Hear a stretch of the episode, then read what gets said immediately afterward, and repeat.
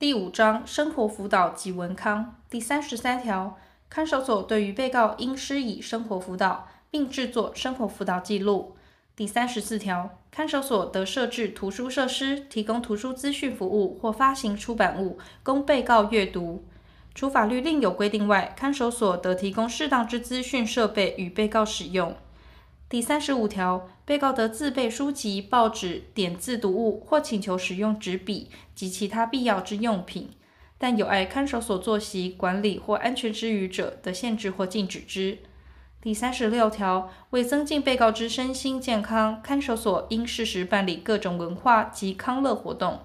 第三十七条，看守所得办理修复式司法相关宣导课程，并配合进行被告与被害人间之调解及修复事宜。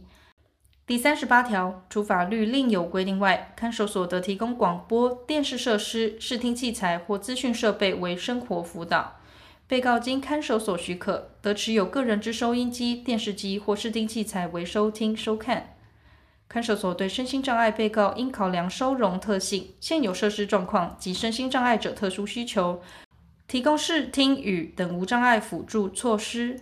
前二项收听、收看。与有碍看守所生活作息或看守所管理或安全之余时，得限制或禁止之。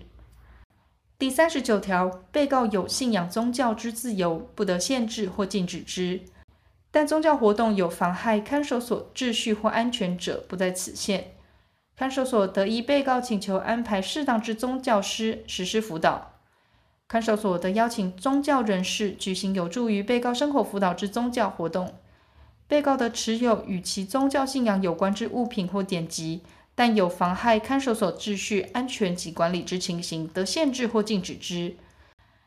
第四十条，看守所得聘请或邀请具生活辅导相关知识或热诚之社会人士，协助辅导活动，并得延聘热心公益社会人士为志工，协助生活辅导工作。前项志工由看守所报请监督机关核定后延聘之。